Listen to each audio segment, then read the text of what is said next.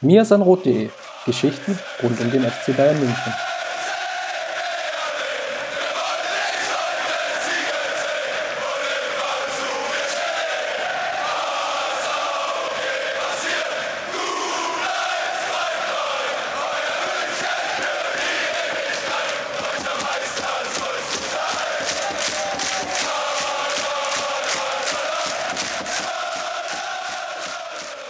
Ja, hallo und herzlich willkommen zum Mirsanrot Podcast Episode Nummer 52. Wir sind nach sehr, sehr, sehr, sehr, sehr langer Zeit mal wieder da äh, und entschuldigen uns natürlich wahnsinnig herzlich dafür, dass wir uns so lange nicht gemeldet haben. Äh, ich glaube, wir waren alle irgendwie ein bisschen im Stress und ähm, sind es eigentlich immer noch, aber nichtsdestotrotz wollten wir uns mal wieder melden und ähm, heute sind wir auch nur zu zweit. Ich habe nämlich meinen Kollegen Justin mitgebracht. Hallo Justin. Nach den Spielen gegen Leipzig, gegen Dortmund und Celtic ähm, wie waren die ersten Jupp-Wochen so ein bisschen vielleicht? Ähm, und vor allem auch, was steht jetzt in der Hinrunde noch an? Welche Aufgaben hat Bayern jetzt noch? Sind wir optimistisch dafür? Ähm, und auf Twitter habe ich vorhin noch ein paar Fragen gesammelt. Vielleicht kommen wir, ähm, bevor wir dann zu unserem Buch kommen, auch noch dazu, ähm, ein paar Twitter-Leute äh, einzubinden und über ein paar Fragen zu sprechen, die unsere Lehrer, Leser interessieren. Das sollte, denke ich, möglich sein. Ähm, ja, fangen wir ein bisschen mit, mit Jupp Jupp Hurra an. Äh, sag mal, bin ich eigentlich der Einzige, der so ein bisschen, ja, euphorisiert ist? Also ich finde es gerade einfach, es fühlt sich irgendwie alles gerade sehr gut an und ich habe so ein bisschen, ich will es nicht zu früh verschreien, aber ich habe so ein bisschen den Spirit von 2013 im Blut. Oder siehst du das ja als alter Kritiker anders?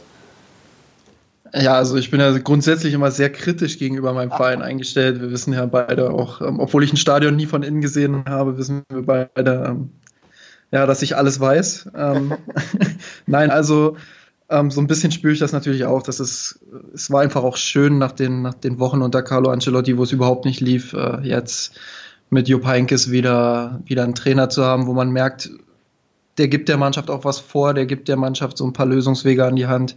Ähm, man sieht der Mannschaft an, dass Laufwege wieder definiert sind. Äh, es ist schön, dass die Mannschaft wieder einen Plan verfolgt, dass sie scheinbar auch wieder an einem Strang zieht.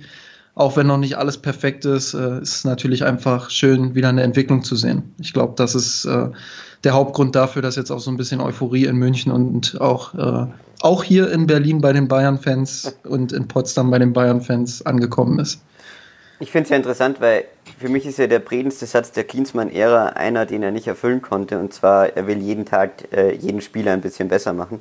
Ähm, und wenn man sich diese Maxime so ein bisschen vornimmt, dann habe ich schon das Gefühl, dass äh, seit Jupp da ist, sich jeder Spieler irgendwie schon in gewisser Weise ähm, verbessert hat. Und äh, das ist, glaube ich, das, ähm, was man irgendwie so ein bisschen spürt. Und ja, wie du sagst, also jetzt mal auch ganz ab vom Spieltaktischen. Ich meine, äh, schau dir mal Leute wie, wie Ian Robben, schau dir mal Robert Lewandowski an. Ähm, da, ist schon, da ist schon ein wahnsinniger Spirit wieder dahinter, oder? Auf jeden Fall. Ähm, gerade, gerade bei Ian Robben, dem ist ja der Ehrgeiz wie kein zweiter ins Gesicht geschrieben und ähm, bei dem sieht man einfach jetzt auch wieder, dass er wieder von Woche zu Woche fitter, besser wird. Ähm, man merkt ihm zwar auch an, dass er nicht mehr der Schnellste ist, er kommt nicht mehr so leicht an den, an den Verteidigern vorbei wie früher. Ähm, aber was der für einen Willen auf den Platz legt, ist natürlich Wahnsinn. Aber das kann man auf alle Spieler beziehen, denke ich, im Kader. Ähm, das passendste Beispiel ist vielleicht David Alaba, äh, der in den letzten Wochen große Schritte nach vorne gemacht hat. Äh, meiner Meinung nach er ist noch lange nicht da, wo er, wo er sein sollte, wo er sein kann. Aber äh, man merkt ihm an, dass dass ihm das sehr gut tut, jetzt Jupp Heynckes wieder als Trainer zu haben. Und ähm, ja, er ist viel besser eingebunden auch ins Spiel. Danke fürs Alaba-Dropping. Ähm, äh, ja, ich finde auch. Also ich, es war ganz interessant, weil ich war ja in Freiburg im Stadion bei dem äh, ersten Spiel unter Jupp und habe direkt sozusagen auf, auf der Alaba-Seite gesessen. Und ich glaube, das waren wirklich die ersten sieben Minuten, die er gespielt hat. Das war das ist das Gefühl gehabt, okay, da läuft einer rum, der schaut echt aus wie David Alaba, aber das ist nicht der Alaba, der äh, in den letzten eineinhalb Jahren da irgendwie rumgelaufen ist. Und das war sehr beeindruckend zu sehen, dass es eben im Bayern-Kader sehr viele Spielertypen gibt, wenn man so durchgeht, die schon einen Coach brauchen, ähm, der ihnen manchmal in den Hintern tritt und eben gleichzeitig für sie da ist. Und ich glaube, ähm, das funktioniert bei vielen. Ich glaube aber, wir beide kennen auch ein Beispiel, wo es nicht funktioniert. Drehen wir über denselben? Also ich meine Arturo Vidal. Ah, ah, okay, ja, ja. Ähm, Puh, schwierig, ne? Sehr schwieriges Thema. Ähm, ich will jetzt nicht zu sehr auf Arturo Vidal ähm, rumhacken, aber ähm, es ist schon so, dass er, also unter Pep Guardiola hatte man immer das Gefühl, ja, er ist taktisch vielleicht der größte Fremdkörper dieser Mannschaft. Er hat seine Nachteile, die vollkommen bekannt sind, dass er im Aufbauspiel ähm, eher hinderlich ist. Aber er wurde halt auch so eingebunden im Team, dass, dass er seinen Mehrwert verkörpert hat, dass er wirklich gerade auch in den wichtigen Spielen ähm, oft da war. Ich erinnere da bloß äh, an die Duelle mit Juventus Turin, wo er zwei hervorragende Partien gemacht hat, speziell im Rückspiel. Hauptgrund dafür war, dass Bayern in der Champions League blieb. Ähm, aber es ist jetzt seit einigen Monaten so, dass er diese, diesen Mehrwert, den er hatte fürs Team, nicht mehr so einbringen konnte. Und ähm, ich glaube, dass man da ernsthaft äh, sich als FC Bayern Gedanken machen sollte im nächsten Sommer, ob man nicht vielleicht äh, den Schritt geht und Arturo Vidal, ja, mit Arturo Vidal vielleicht nochmal eine Ablöse erzielt und ähm, dann eine spielerisch stärkere Lösung für das Mittelfeld holt. Also ich finde auch, dass die 57 Millionen, glaube ich, die da jetzt irgendwie herumgegeistert sind, die man im Sommer anscheinend hätte bekommen können. Äh, gut, lass es im Winter oder im Sommer ähm, an die 50 und über 40 sein. Äh, das ist ja für einen, für einen 30-jährigen Spieler, wo du einfach langsam merkst, okay, ich habe das letzte ich glaube, es war ein SZ-Text, der hat das ganz schön beschrieben, dass man ihm, klar, er gibt der Mannschaft ähm, viel mental und rennt und äh, hat auch irgendwie diese, ja, dieses Kriegerische, was vielleicht bei aller Liebe Javi Martinez vielleicht nicht hat. Also Javi ist äh, ein genialer Zweikämpfer, aber er ist nicht so dieser, diese, diese Bestie am Platz, wo du weißt, er hat nicht so diesen, dieses Gattuso-Gehen vielleicht. Ähm, und das ist was, was Arturo Vidal die Mannschaft geben kann, aber das reicht wahrscheinlich nicht, um äh, beim FC Bayern dauerhaft eine Rolle zu spielen. Und seien wir ehrlich, Justin, wir haben natürlich viele Spiele, aber davon sind halt auch wenige solche Spiele dabei wie gegen Juve, wo ähm, du diese Typen dann brauchst. Und ich glaube, dass ähm, die Saison 2013 bewiesen hat, dass man ähm, ganz große Erfolge auch ohne äh, Asis in der Mannschaft haben kann. Um das vielleicht mal ein bisschen übertrieben zu formulieren, aber jetzt, jetzt fehlt bloß noch so ein reißerischer Vergleich. Äh, ja, mit Marc van Bommel haben wir die Champions League nicht gewonnen, ne? Richtig, das wollte also. ich, da wollte ich gerade noch drauf eingehen, dass ähm, Nee, aber lass uns jetzt nicht vielleicht zu tief zurückgehen in der Bayern-Historie. Ähm, Gibt es vielleicht noch einen Spieler, du bist ja mal ein großer Fan der Verteidigung, ähm, was, was denkst du dir denn im Moment zu, zu Boateng, Hummels, ähm, vielleicht auch noch zu Niklas Süle, was denn da so dein Take? Ähm, Gerade bei Mats Hummels, man kann gar nicht, also man kann ihn gar nicht hoch genug loben, finde ich, weil ähm, es war ja letzte Saison schon so, der kam nach München und hat sofort funktioniert irgendwie. Also der war sofort da, hat sofort sein Niveau abgerufen und ähm, wurde sofort auch Führungsspieler in der Mannschaft. Gerade als sich Boateng dann lange verletzt hat, ähm, war er hinten das absolute Alpha-Tier in der Viererkette und ja, es ist absoluter Traum, ihm, ihm beim Fußballspielen zuzugucken. Ähm, bei Boateng muss man jetzt abwarten. Er hat ja selbst in einem Interview ehrlich zugegeben, dass er die anderthalb Jahre jetzt nicht das Gefühl hatte, wirklich bei 100 Prozent zu sein. Ähm, ich erhoffe mir, dass, dass er die Dynamik dann nach seiner Verletzung, die er vorher hatte, auch wieder zurückbekommt, äh, dass er mit Mats Hummels zusammen nochmal zeigen kann, äh, was das eigentlich für ein überragendes Duo ist, weil das konnten die beiden viel zu selten in der Vergangenheit zeigen. Entweder war Hummels verletzt oder häufiger war halt Boateng verletzt. Ähm, dementsprechend wünsche ich mir, dass die beiden ähm, noch zwei, drei Jahre auf allerhöchstem Niveau spielen können, wenn nicht sogar noch länger. Und dann auch zusammen. Bei Niklas Süle ähm, wird man dann sehen, wie er sich jetzt entwickelt. Die ersten Wochen waren auf jeden Fall vielversprechend. Ähm, ich kann mich da nur auf dieses Dortmund-Tackling unter anderem berufen, was das für ein Schrank da hinten ist und wie schnell der gleichzeitig noch ist. Äh, das erinnert so ein bisschen an den jungen Boateng auch.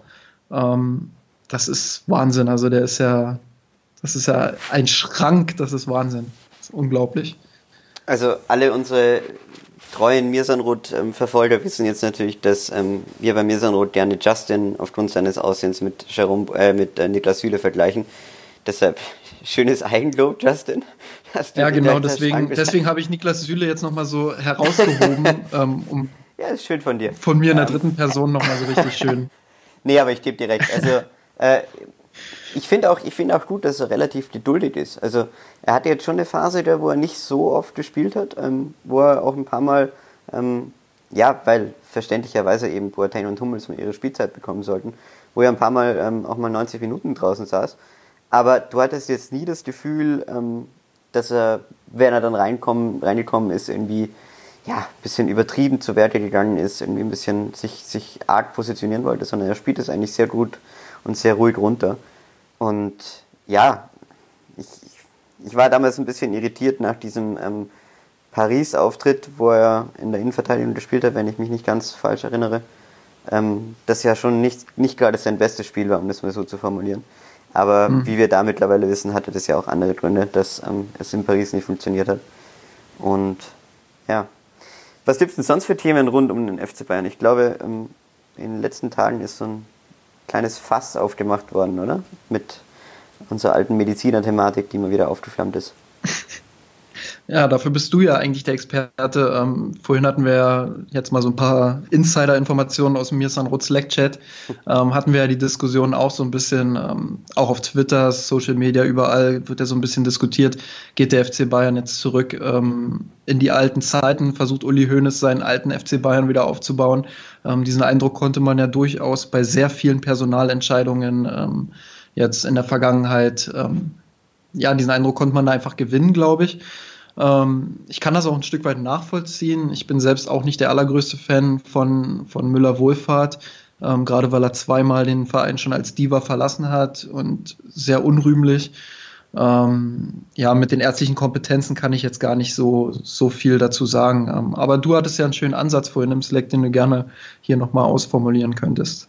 Mm, ja, man muss ein bisschen, also bei Müller-Wohlfahrt muss man ein bisschen die Hintergrundgeschichte kapieren. Ich glaube, äh, er ist generell, also Orthopäden, ich komme aus einer Ärztefamilie, Orthopäden haben nicht wirklich den besten Ruf unter den Ärzten und sind oft ein bisschen ähm, die Divas, weil sie eben äh, ja schon auch oft ein sehr, sehr berühmte Klientel haben und das ist bei Müller Wohlfahrt ganz extrem, der ja wirklich von aller Welt ähm, die, die größten Sportstars behandelt. Und das hat sich wahrscheinlich auf sein Ego auch so ein bisschen ausgewirkt und ähm, hat ihn ein bisschen, äh, wie du schon gesagt hast, in diese Position getrieben, dass er eben dachte, er ist ähm, ja, größer als der Verein. Hm. Ich glaube, dass sein, sein schrittweiser Plan war ja eigentlich äh, schon auch, dass er, dem war total bewusst, dass er sich irgendwann zurückziehen muss. Ähm, er hat das ja dann auch beim DFB abgegeben, ähm, ist ja, oder wollte auch nicht mehr jedes Wochenende überall dabei sein. Und eigentlich war sein Plan ähm, schon unter Guardiola, und das ähm, weiß ich, dass, äh, dass er das schrittweise an seine Kollegen, eben an äh, Lutz Hensel und den Üblacker, ähm, übergibt, die mit ihm in München, wie gesagt, diese Praxis ähm, betreiben und das auch sehr gut machen. Und die ist wahnsinnig erfolgreich. Und das war der eigentliche Plan. Nur der ist dann natürlich gescheitert in dem Moment, wo er äh, sich mit Guardiola so zerstritten hatte, dass er aus dem Verein raus war und damit äh, natürlich auch seine, äh, seine Praxiskollegen. Und insofern verstehe ich, dass man in gewisser Weise wieder zu diesem alten Plan jetzt zurückgekehrt ist unter, unter Hoeneß, der immer noch der größte äh, Müvo Verfechter in, in München ist. Und ja, es ist die Fortführung eines alten Planes und ähm, ich muss sagen, ich bin, ich bin eher ein Verteidiger davon, weil äh, man hat in München eine der besten sportorthopädischen Praxen in Europa, vielleicht auf der Welt, ähm, hat, was man nicht vergessen darf, ähm, es geht ja nicht nur um äh, Diagnostik, also Müller-Wohlfahrt operiert ja nicht selber, sondern er diagnostiziert nur ähm, und schickt dann eben Personen an die besten Ärzte der Welt, also zu, zu Statman für Kreuzbandrisse in die USA oder ähm, verschiedene, verschiedene Verletzungen hat er eben jedes Mal seinen Spezialisten. Und das ist ein geniales Netzwerk. Und ähm, man wäre schön blöd in München, wenn man sich dieses Netzwerks äh, irgendwie berauben würde, indem man da so einen bewusst schwelenden, offenen Konflikt äh, mit Müller-Wohlfahrt dazulässt. Und ich sehe das äh, ja, eher, eher positiv, dass man äh, ihn jetzt zurückgeholt hat ähm, und damit natürlich auch äh, schon eine langfristige Lösung mit seinen Nachfolgern Hänsel und Üblacker ähm, ja, auf der Bank sitzen hat, die ja jetzt, äh, wie man hört, auch regelmäßig zu Bundesligaspielen mitfahren und ja, vielleicht nicht mit derselben Eleganz über den Platz laufen werden wie Müller-Wohlfahrt, aber wer kann das schon? Ja, es ist so ein Stück weit auch ähm, man muss auch so ein Stück weit aufpassen, dass man da nicht bei jeder, bei jeder Entscheidung des FC Bayern sofort komplett eskaliert, glaube ich. Ähm, mir ging das so ein bisschen auf den Sack heute, ähm, dass einige dann halt sofort rumgeschrien haben, ja, wir gehen zurück in alte Zeiten, was soll denn das? Das ist ja, das wird, das ist so eine Grundmentalität, glaube ich, dass alle, jede, jede Personalentscheidung sofort mit der Person Uli Hoeneß in Verbindung gebracht wird und sofort darauf rumgehauen wird. Ähm, ich meine, die letzten Jahre waren wir ja offenbar sehr unzufrieden mit der verletzten Situation und mit der Behandlungssituation und wie Spieler wieder zurück ins Training sind und hast du nicht gesehen. Ähm, ich glaube, dass wir alle zu wenig wissen, um jetzt letztendlich ähm, da eine endgült, ein endgültiges Fazit zu ziehen. Und ich sehe es nicht als Weltuntergang. Ich kann die Kritikpunkte an Müller-Wohlfahrt absolut nachvollziehen. Ich habe auch meine Kritikpunkte an dieser Person. Aber ich glaube, wir müssen daraus jetzt nicht auch, noch irgendwie eine riesen Baustelle machen und da ein riesen Drama drum machen. Und damit ist das Thema dann auch durch, glaube ich. Ja, das denke ich auch. Also ich glaube, dass ähm, äh, das ist jetzt klassisches Länderspiel, Pausen-Hysterie-Thema. Ähm, und wie gesagt, es gibt natürlich viele Fans, bei, hier gerade in München, die ähm, sehr allergisch darauf reagieren, wenn solche Diven wieder, wieder in den Verein geholt werden. Aber wie du schon sagst, man darf nicht alles immer ähm, überkritisch sehen.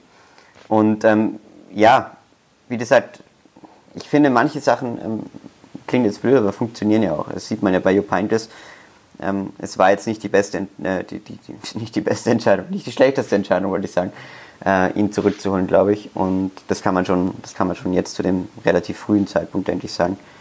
Oder hättest du das Gefühl, ähm, dir wäre es lieber, wenn, hättest du jetzt sozusagen in der Länderspielphase lieber über Thomas Tuchel geredet?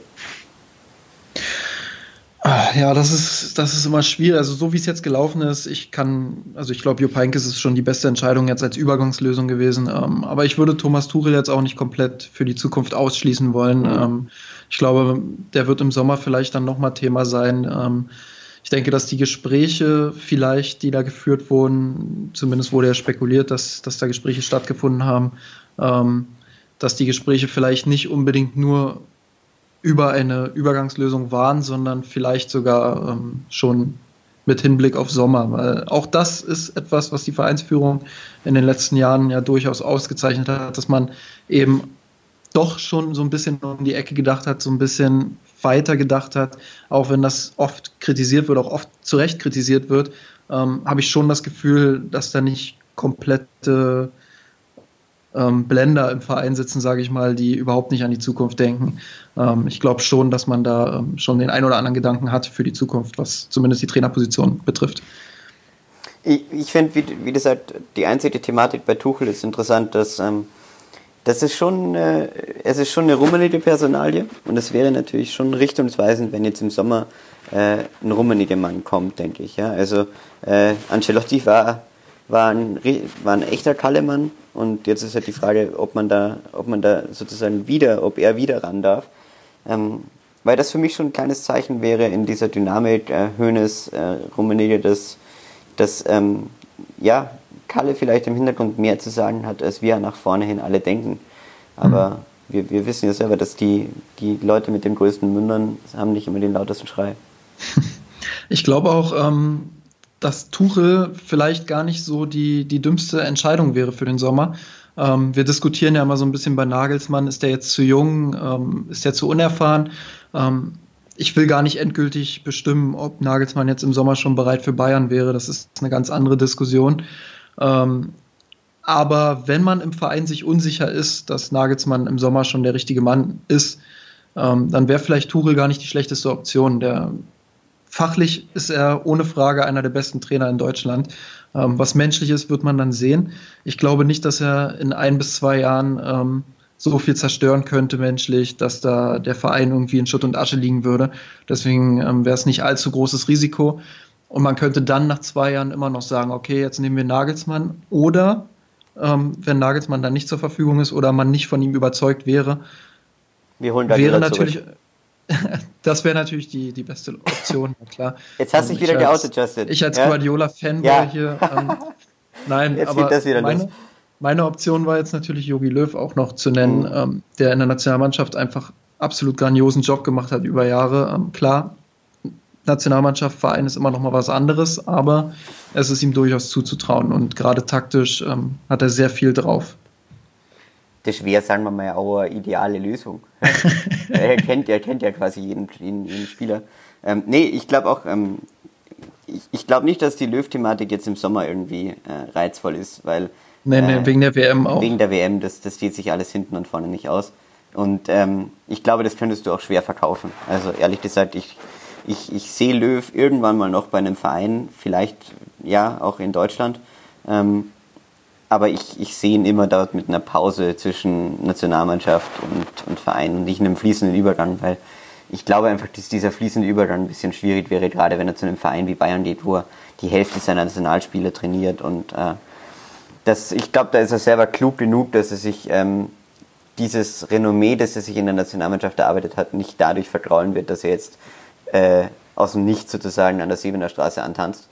Ähm, ja, und wie du sagst, ich, Thema Nagelsmann, ähm, wenn wir hier schon mal so alles loswerden können. Ich, ich, viele Leute vergessen immer, äh, man sagt immer, Nagelsmann ist so jung, Nagelsmann ist so toll und ja, er ist eben auch noch jung. Also warum sollte man ihm denn noch äh, nicht noch äh, sieben, acht Jahre Zeit geben? Also ähm, man darf dann nicht vergessen, dass wenn man ihn jetzt holt, das äh, Experiment vielleicht scheitert, ähm, dann, dann war es das. Also dann ist es auch relativ durch. Also dann, äh, ich, ich sehe Nagelsmann immer noch als Kandidaten für wenn er mal Anfang 40 ist, vielleicht ähm, zwei, drei Jahre im Ausland trainiert hat, wirklich was gesehen hat. Ähm, der Mann hat genug fußballerisches Verständnis, dass er äh, mit mehr Erfahrungen, wenn er die noch sammelt, ähm, deutlich mehr bei uns bewirken kann, glaube ich. Und ich, ich, würde, ich glaube immer noch, dass es ein bisschen zu früh wäre und man ihn eher, ähm, man eher das Risiko erhöhen würde, dass man ihn vertraut.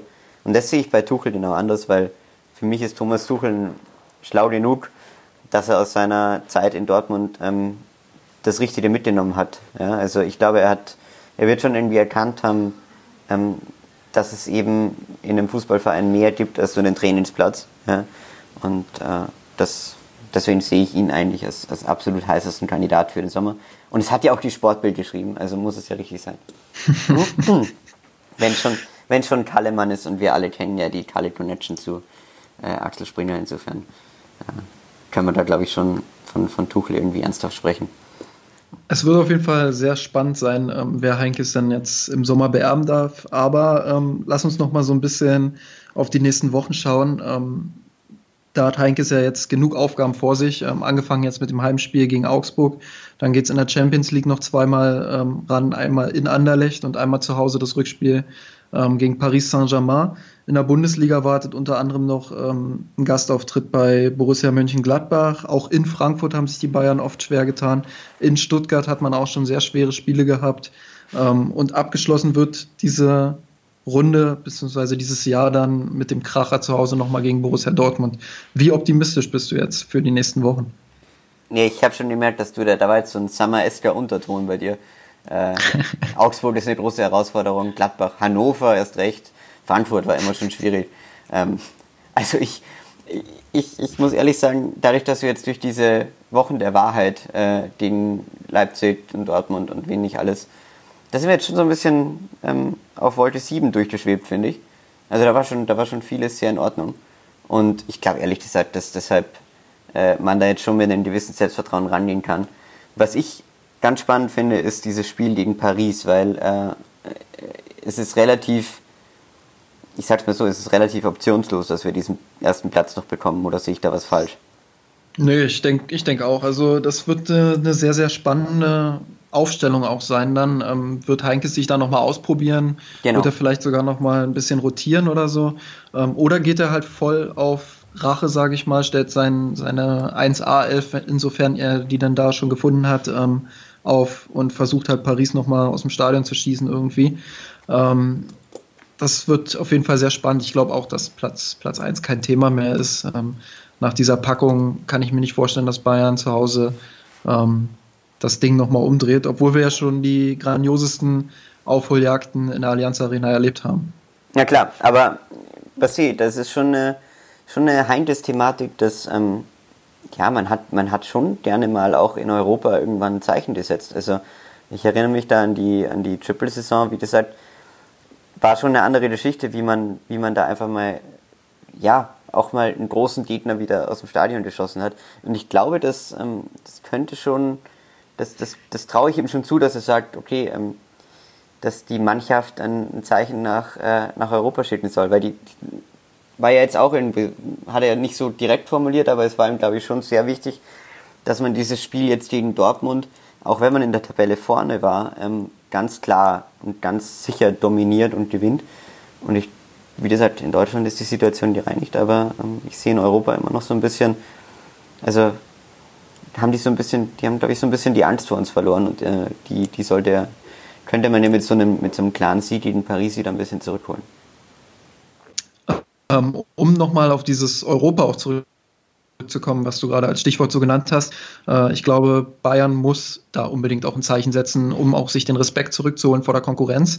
Ähm, da wird dieses Spiel gegen Paris natürlich sehr zentral auch ähm, letztendlich sein. Aber, und das macht mich auch sehr optimistisch gleichzeitig, die Mannschaft ist sehr selbst, selbstkritisch. wir haben mit Mats Hummels, Boateng und auch Jupp Heynckes selbst jetzt zuletzt Aussagen gehabt, die sehr klar waren, die ähm, deutlich klar gemacht haben, dass Bayern in Europa noch nicht der Favorit ist, ähm, der er sein möchte. Ähm, dass da noch sehr viel fehlt und dass der Weg noch sehr weit ist, um sich selbst als Top-Favoriten in diesem Wettbewerb zu bezeichnen. Und ähm, die Mannschaft sieht das selbst so und das macht mich persönlich sehr optimistisch ähm, dafür, dass die nächsten Schritte auch in den nächsten Wochen kommen.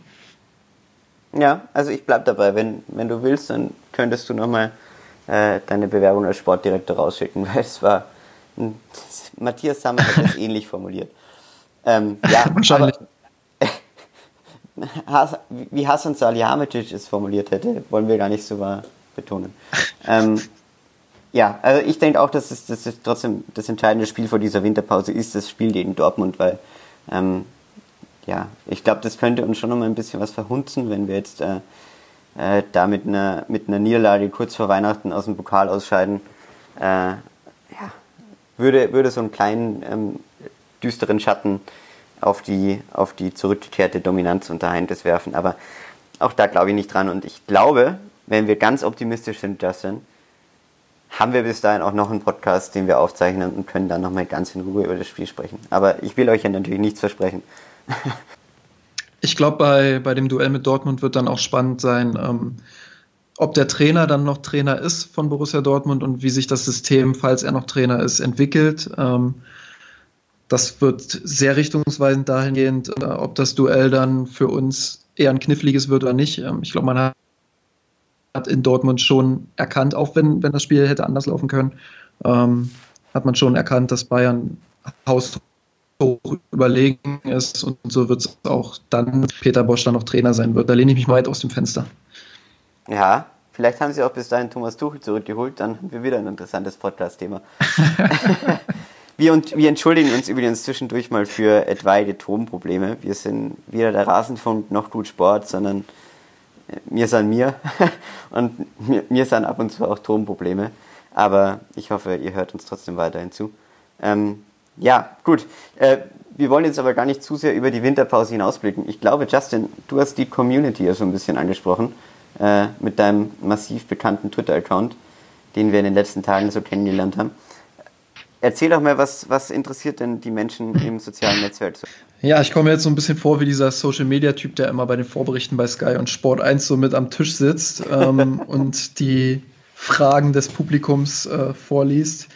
Ähm, ich fange einfach mal an mit DBE Sports, was auch immer. Ähm, sorry, falls ich deinen Namen falsch ausgesprochen habe. Auch das gehört ja irgendwie dazu. Ähm, wer kommt als Stürmer-Backup? In Klammern Torres Dzeko zum Beispiel. Uh, spannende Frage, große Frage. Ähm, ich glaube, bevor wir uns da jetzt zu sehr durch die, durch die Listen Europas kämpfen, vielleicht mal die Grundthematik äh, weil ich, ich sehe eine, eine Kategorie Jaco als völlig unrealistisch an, wenn schon Anthony Modest ankommt und sagt, äh, bei denen würde ich nicht spielen. Oder habe ich dann eine falsche Wahrnehmung? Ich sehe das absolut genauso. Ich glaube, wir, wir haben das ja auch schon oft genug in unseren Kaderanalysen, die wir geschrieben haben, ähm, runtergebetet. Es ist einfach extrem schwer, einen Stürmer zu finden, ähm, der sich wie Pizarro damals in der noch ein gutes Niveau hatte, ähm, auf die Bank setzt und hinter Lewandowski irgendwie 80 Prozent der Spiele sich einfach nur anguckt. Ich glaube, das ist dann teilweise auch eine Wunschvorstellung von Fans. Und ich kann die Problematik des Vereins da schon nachvollziehen. Es wird extrem schwer, da jemanden zu finden. Fakt ist, sie müssen jemanden finden. Fakt ist aber auch, es ist vielleicht unmöglich, so jemanden zu finden. Ja, dann müssen wir das Unmögliche möglich machen, Justin, wie es so schön heißt. Nee, äh, es geht um alles. Ja, ich sehe mal schon, ich finde, man kann sich schon so ein bisschen Real Madrid als Beispiel nehmen.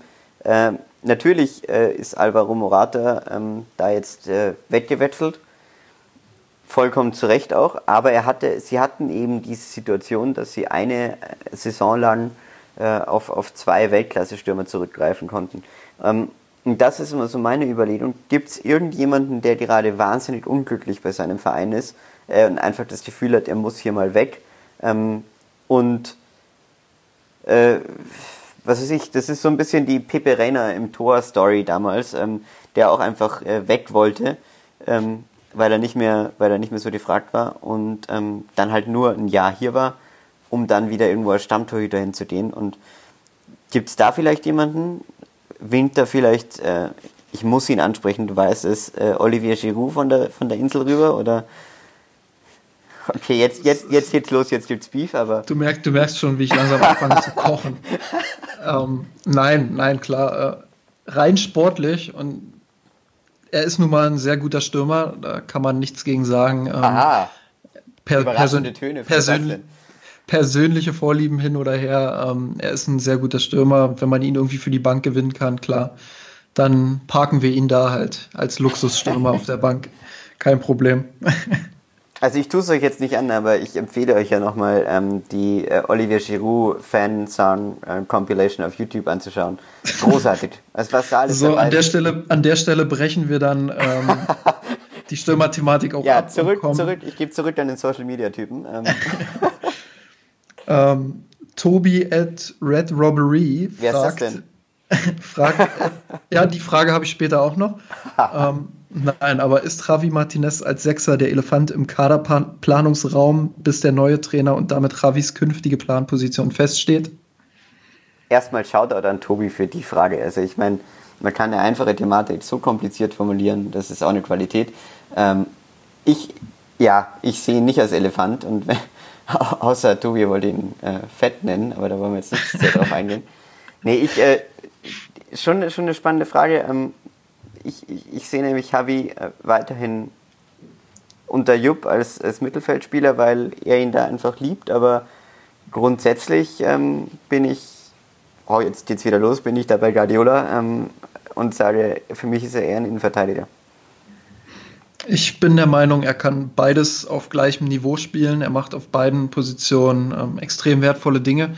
Und Tobi hat schon recht, es hängt auch vom neuen Trainer ab, wo er Javi einsetzen möchte. Und wenn er Javi als Innenverteidiger einsetzen möchte, ähm, dann haben wir da vier sensationelle Innenverteidiger und müssen im Mittelfeld vielleicht gucken, ob wir da jemanden holen, ähm, der ihn ersetzt. Also das wird schon keine einfache Thematik und auch deshalb wünsche ich mir, ähm, dass da sehr schnell Klarheit in die Trainerdiskussion ähm, kommt. Klar, hängt auch davon ab, ob äh, Arturo Vidal zum Beispiel bleibt oder geht.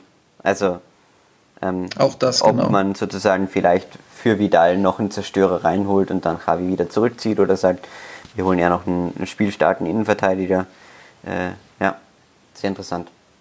Vanja Ebelsheiser fragt, ähm, was macht man mit Juan Bernat? Vertrag verlängern mit fairer Chance auf Stammplatz oder im Sommer verkaufen, damit man noch Ablöse kassiert? Mm, ja, willst du gleich antworten? Du, du als Alaba-Fanboy kannst ruhig mal zuerst antworten. Danach komme ich Nein. mit meinen Gedanken. Bei mir ist das ganz klar, den Bernat müssen es wegtun. Also, damit der David mehr spielt, das ist ganz wichtig.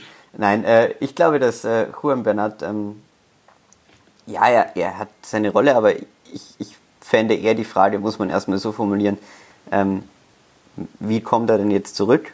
Ähm, wie wird er denn sich hinter Alaba ähm, machen? Wird er seine Einsätze überhaupt bekommen? Und was will er dann vor allem? Also die Frage ist ja, äh, wie, viel, wie viel Einfluss auf diese Entscheidung hat der Verein denn überhaupt, ähm, wenn Juan Bernat sagt, okay Freunde, danke, aber ich will noch vier Jahre irgendwo Stammspieler sein?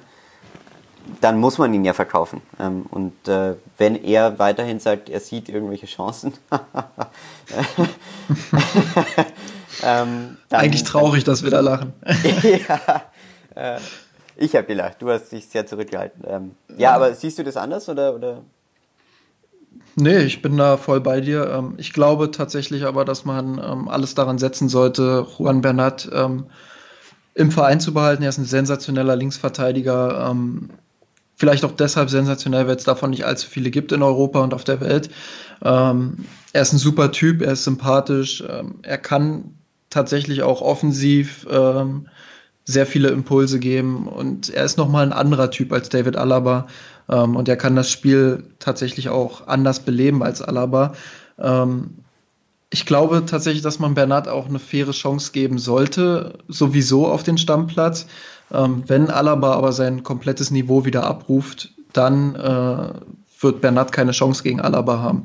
Ähm, Tatsache ist aber, dass wenn Bernat als fairer Konkurrent hingestellt wird im Kader, ähm, dass das Alaba nur helfen kann, meiner Meinung mhm. nach. Und ähm, ja, dementsprechend ist das schon sehr gut, was wir da auf der Position haben. Und wir sollten alles daran setzen, ähm, das so beizubehalten. Das ist nämlich auch eine Sache noch dazu. Ähm, man muss natürlich auch, auch überlegen, ähm, weil ich jetzt so die, dem, dem Verein die Macht abgesprochen habe, äh, was passiert denn mit Rafinha auf der anderen Seite? Also wenn man, man kann nicht, man kann in einem Sommer vielleicht mal einen äh, guten Außenverteidiger aus dem Hut zaubern, aber wenn jetzt Rafinha und Bernhard beide ankommen und äh, gehen wollen, dann müsste man sich da natürlich dann schon mal was überlegen. Rafinha ist ein gutes Stichwort. Ähm, der Micho, auch von mir Sanrot, ähm, fragt eure Gedanken zur Rafinha-Situation. Ihn gehen lassen, wenn er möchte, oder unbedingt verlängern? Da darfst du jetzt mal drauf antworten, weil ich habe ja gerade schon eröffnet. Ich halte Rafinha für einen guten Rechtsverteidiger, für einen soliden Rechtsverteidiger. Ähm, er war in den letzten Jahren das perfekte Backup für Philipp Lahm. Er war jetzt auch ein guter Backup für Josua Kimmich, ist er immer noch, aber sein Niveau wird auch langsam, ja, es fällt jetzt langsam. Und ich glaube, dass man sich da frühestens jetzt in, zur nächsten Saison, ähm, spätestens danach die Saison, ähm, Gedanken machen muss, dass man einen neuen Backup für Josua Kimmich findet, falls Josua Kimmich Rechtsverteidiger spielen wird in Zukunft. Ähm, es kann ja auch sein, dass ein neuer Trainer kommt und sagt, ja, der Josua ist für mich ganz klar ähm, zentraler Mittelfeldspieler. Das würde ich persönlich zum Beispiel sehr begrüßen. Ähm, und dann müssen wir auf der Rechtsverteidigerposition gucken, dass wir da vielleicht einen sehr guten gestandenen Mann finden, ähm, der auf dem Niveau spielen kann, was Kimmich aktuell da liefert. Also da gibt es natürlich viele Optionen, aber ich glaube, dass man Rafinha zeitnah gehen lassen muss. Hat er sich jetzt mit seinen blonden Haaren natürlich auch irgendwo ins Abseits geschossen? Oder?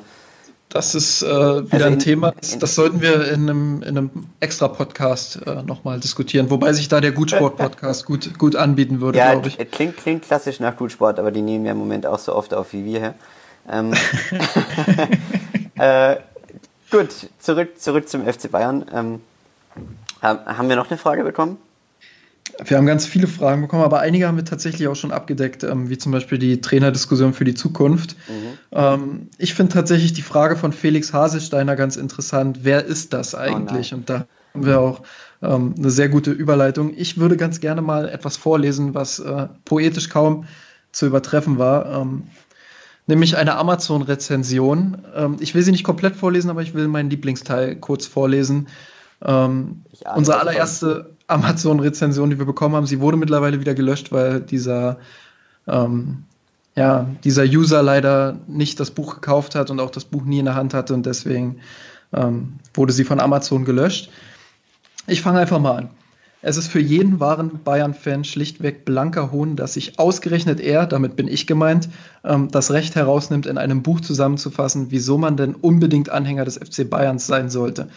Und jetzt kommt meine Lieblingsformulierung. Ich traue mir wetten, dass viele der aufgeführten Gründe in die Richtung gehen, wie zum Beispiel, weil mir, das, weil mir die Triple Bayern sind oder weil es geil ist, den Rekordmeister zu unterstützen. Eben Gründe, die auf seine Erfolgsfan-Philosophie aufbauen. Ergo ein Buch, was sich kein richtiger Bayern-Fan antun sollte. Vor allem, weil der, Aut weil, weil der Autorin auch spannend, nicht mal ein richtiger Fan mit Leib und Seele ist und das folglich gar nicht beurteilen kann. Felix Hasesteiner, in Anführungsstrichen, also wir wissen gar nicht, ob er existiert, ist mir relativ unbekannt. Da er aber mit Justin Kraft zusammen ein Buch verfasst, ist er vermutlich aus dem gleichen Holz geschnitzt. So, Herr Haselsteiner, jetzt die Frage nochmal von dem User. Wer sind Sie eigentlich? Ja, ich, möch, ich möchte mich davon natürlich nochmal distanzieren, weil nur weil ich Bücher mit dir schreibe, Justin, bin ich ja noch lange nicht auf dem Niveau. nee, und, äh, und, du hast wahrscheinlich schon mal ein Stadion von innen gesehen. Ja, doch, das ein oder andere Mal, man glaubt es kaum. Ähm, äh, ja, es äh, war wirklich spannend zu sehen, gell? Also ich hatte ja, ich, es, es hat irgendwie unsere schlimmsten Befürchtungen erfüllt, als wir diese Rezension bekommen haben als erste, weil äh, ja, das, also das überfordert einen doch ein bisschen als junger Autor. Aber wenn ich mir noch mal kurz vorstellen darf, auch an den werten Herren, ähm, ich, ja, habe schon mal ein Stadion von Ihnen gesehen. Ich wohne auch in München. Ähm, demnach wäre ich ja aus seiner Sicht, glaube ich, äh, sozusagen legitimiert, dieses Buch auch zu verfassen. Ähm, äh, insofern verstehe ich eigentlich die Kritik an meiner Persona nicht. Und erst recht verstehe ich den Shitstorm nicht, der jetzt deshalb auf Twitter entgangen ist, wo mir heute glaube ich, fünfmal am Tag schreiben mir Menschen inzwischen, wer ich denn bin. also, das, das, ist schon sehr grenzwertig. Ja, ähm, Felix, die, kenn, die kennen dich noch gar nicht, die kennen unseren Felix noch gar nicht. Felix, der spürt deinen Atem. Ja, ähm, genau, also ich, ich bin der Felix und da bin ich daheim. Ähm, und äh, ja, nee, schön, dass wir uns jetzt auch alle kennenlernen. Ja, aber Justin, jetzt halt mal, komm, ähm, kurz mal auf unser Buch zu sprechen zu kommen. Ähm, rühren wir noch mal kurz, machen wir noch mal kurz eine Werbepause. Ähm, wären wir eine Fernsehsendung, müssten wir jetzt, glaube ich, dieses äh, Dauerwerbesendung oben einblenden. Aber äh, mir ist an Werbung. Mir ist an Werbung. Wie, wie war es jetzt für dich? Wie waren diese ersten Tage als Autor?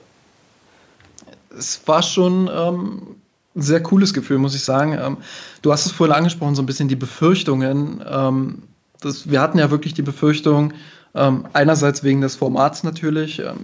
Man hat es auch auf Twitter bei dem einen oder anderen gemerkt, das Format ist einfach auch so ein Stück weit ausgelutscht. Es gibt für jeden Scheiß diese 111 Gründe, 111 Gründe Angeln zu lieben. Oder ich habe gesehen, es gibt sogar für den FC Homburg 08 111 Gründe. Ähm, also das ist. Aber ähm, wir haben natürlich alles versucht, auch allen klarzumachen, dass wir, dass wir alles daran gesetzt haben, dieses Format ähm, ja für uns so zu nutzen, dass wir es vielleicht dass wir da vielleicht ein bisschen frischen Wind auch reinbekommen, dass wir Dinge anders machen als unser Vorgänger. Ähm, oder ja, dass wir einfach auch versuchen, ähm, da so ein bisschen den Mirsan Roth-Style reinzubringen. Auch wenn die Gründe natürlich ähm, immer sehr schmal sind, so denke ich, ist, ist uns doch ganz gut gelungen, ähm, ja, auch mal so ein bisschen Kritik reinzubringen oder auch mal ins Detail zu gehen, obwohl vielleicht der Platz nicht ganz gereicht hat.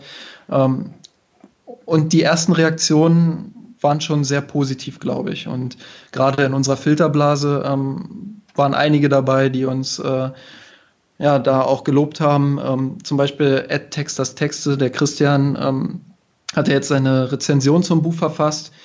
Und auch er hat ja gesagt. Überraschend ähm, positiv, muss man sagen. Ja, also. Ja nee, nee, also er ist ja auch jemand, der, der sich da sehr unabhängig ja. von sowas macht und ähm, er hat ja auch gesagt, er hätte sich das Buch so niemals gekauft, weil, weil dieses Format einfach so ausgelutscht ist. Aber ähm, er war doch überrascht, wie gut wir das alles hinbekommen haben und ähm, wie spannend es sich dann auch gelesen hat. Ganz kurz, Justin, während, während, während wir hier reden, schreibt mir jemand auf Twitter, ob du das Alaba-Buch, das ich gerade rausgegeben habe, auch noch geschrieben hast ohne mich. Also, die, die Witze erreicht langsam ein, ein komplett anderes Niveau. Also, es ist wirklich, es ist beeindruckend. Nein, ich habe mit diesem Scheiß nichts zu tun.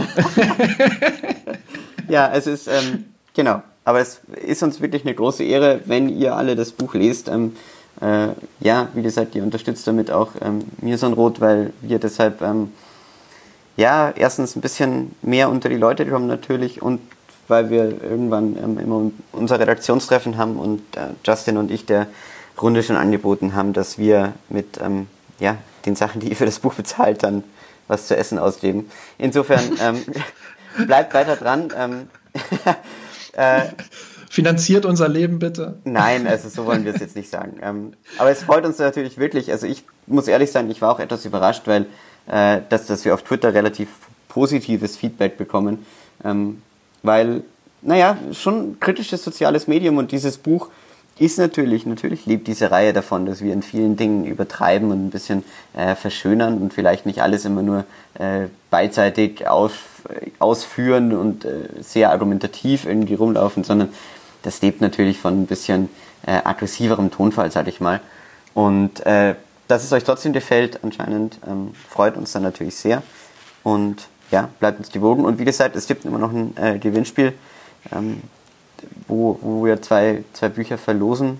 Und Falls wir den Podcast äh, so veröffentlichen können, dass das Gewinnspiel noch läuft. Also es läuft bis zum 15. November. Genau.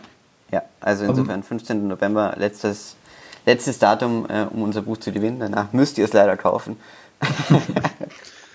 genau. Ja, ich Aber glaub, Felix, Felix, warte mal. Ähm, eine, eine Frage hätte ich noch an dich. Ähm, okay. Und zwar, ich beantworte die Frage danach auch, aber erst du, von allen Gründen, die du jetzt in dem Buch geschrieben hast, ähm, welcher hat dir dann persönlich am meisten Spaß gemacht, beziehungsweise welcher gefällt dir, gefällt dir so am besten? Hm, das wäre wahrscheinlich, weil es in München keine Alternative gibt. Weil das ist was, was äh, ich gemerkt habe, was wir hier in München relativ oft haben. Also diese lokale Rivalität mit 1860 ist doch noch deutlich spürbar hier. Aber was, glaube ich, ganz viele Bayern-Fans ähm, im ja, internationalen Raum, Potsdam zum Beispiel, also nördlich der Donau ist ja alles ähm, sehr äh, ungeweihtes Land ähm, und was, was da oben natürlich nicht vielleicht nicht so ankommt. Und ich hoffe, dass wir das oder dass ich das in dem Grund so ein bisschen rüber transportieren könnte, was es eben bedeutet, äh, immer noch eine Rivalität mit einem, mit einem Stadtrivalen zu haben, der mittlerweile. Justin, in welcher Liga spielen Sie? Ich weiß es gar nicht. Sind ah, die schon unten in der tief, Kreisliga ja? angekommen? Ja, ich, oder? ja, ganz tief unten. Und jetzt, warte mal, den wen haben Sie verloren? Gegen unsere zweite ah, Mannschaft, ah, gegen, doch, gegen, gegen, die zweite, ja, ich glaube schon. Na, blöd, gell? Na, kann gegen die Amateur. Ja, naja. Ja gut, dann... Was war denn äh, dein Lieblingsgrund, um das noch kurz... Genau, also ich habe am liebsten tatsächlich ähm, den Landauer Grund geschrieben, ähm, weil der FC Bayern einfach eine besondere Historie hat, weil ich es wichtig finde, dass diese Werte, die mit Kurt Landauer zusammenhängen, ähm, ja, dass die, dass die beim FC Bayern einfach auch weitergelebt werden. Und da habe ich auch so ein bisschen Kritik mit einfließen lassen, gerade mit der Katar-Situation, aber ähm, das sollen die Leser dann auch selbst gerne lesen. Ähm, hm. Werbung. Genau. Ich will hier nicht zu viel spoilern, äh, wie ich da den Spin gedreht habe von Kurt Landauer über Katar und das dann vielleicht doch noch positiv zu formulieren. Ähm, das ist schon ein heikles Thema und das ist auch irgendwie für jeden Bayern-Fan, der sich damit auseinandersetzt, irgendwie auch eine Herzensangelegenheit, glaube ich. Deswegen habe ich den Grund ganz gerne geschrieben und ähm, ist, glaube ich, auch könnte sogar der längste Grund im Buch sein. Da habe ich mir tatsächlich ein paar Zeichen mehr gegönnt für. Ja, wurde trotzdem mit reingenommen. Also im Verlag hat es auch anscheinend gefallen. Und nee, ähm, genau, das ist eine gute Gelegenheit, um auch den Podcast irgendwie mit einem seriösen Ton zu beschließen. Ich hoffe, wir konnten den seriösen Ton halbwegs durchhalten. Und äh, ihr verzeiht uns auch äh, die etwaigen Tonprobleme und was weiß ich nicht, aber Justin und ich, wir schreiben zwar Bücher, aber wir haben es nicht so mit Audiosachen eigentlich. ähm, genau. Äh, bleibt uns gewogen, äh, schaut weiter rein auf mirsanrot.de. Jetzt war ein bisschen Länderspielpause, war ein bisschen weniger los vielleicht, aber äh, das muss ja nicht so bleiben. Äh, und äh, es geht, glaube ich, am Freitag weiter mit einer Vorschau, wenn ich nicht alles falsch im Kopf habe, oder? Ich werde versuchen, die bis spätestens Freitag ähm, zu liefern. Vorschau auf den FC Augsburg wird bestimmt sehr interessant. Ähm, ich habe die ja vor der Saison so ein bisschen unterschätzt, aber ähm, ja, wird sich dann zeigen in der Vorschau. Eine Sache würde ich gerne noch ähm, zum Buch sagen, und zwar, ähm, ob ihr es nun auf Amazon gekauft habt oder nicht, spielt dabei jetzt erstmal keine Rolle. Ähm, wir würden uns sehr freuen, wenn ihr auf Amazon ähm, unser Buch bewertet. Es müssen nicht, also wir würden uns natürlich über fünf Sterne Bewertungen freuen, ganz klar. aber auch wenn ihr Kritik habt, ihr könnt das da gerne loswerden. Ähm, mein Name ist nochmal Felix Haselsteiner, um das nochmal zu sagen. Also, es würde uns sehr helfen. mehr fragen. Aber ja, aber Felix Haselsteiner ist auch deshalb wichtig, weil ich habe das heute, ich habe eine E-Mail von eBay bekommen, in der drin stand, ähm, Haselsteiner, Felix, Doppelpunkt, rot und weiß ein Leben lang. Ja. Ohne meinen Namen, einfach Haselsteiner Felix. Ja, habe ich dir noch nicht gesagt, Justin, aber das machen wir, wenn wir den Podcast hier fertiggestellt haben, dass wir das nochmal ausdiskutieren, wer das Buch jetzt eigentlich geschrieben hat. Ähm, nee. Würfel ähm, aus. Genau. Also wie gesagt, bleibt uns gewogen. Wir versuchen uns hier im Podcast auch äh, bald wieder zu melden, vielleicht dann auch mal mit einem äh, anderen Gästen. Ähm, und dann ähm, haben wir vielleicht nochmal ein Buch, für das wir Werbung machen können. und genau. Ansonsten bleibt uns gewogen und ähm, vielen Dank, Justin. Immer gern. Servus. Ciao. Ich hab geträumt von dir, von unserer Weltleger. Wir haben den Kampf gewonnen, den Thron erklommen, der Haien hat's gemacht. Ich hab geträumt von dir, von unserer Weltleger. Wir haben den Kampf gewonnen, den Thron erklommen, der Haien hat's gemacht. Geträumt von dir, von unserer Wembley-Nacht. Wir haben den Kampf gewonnen, den Thron erklommen, der Haien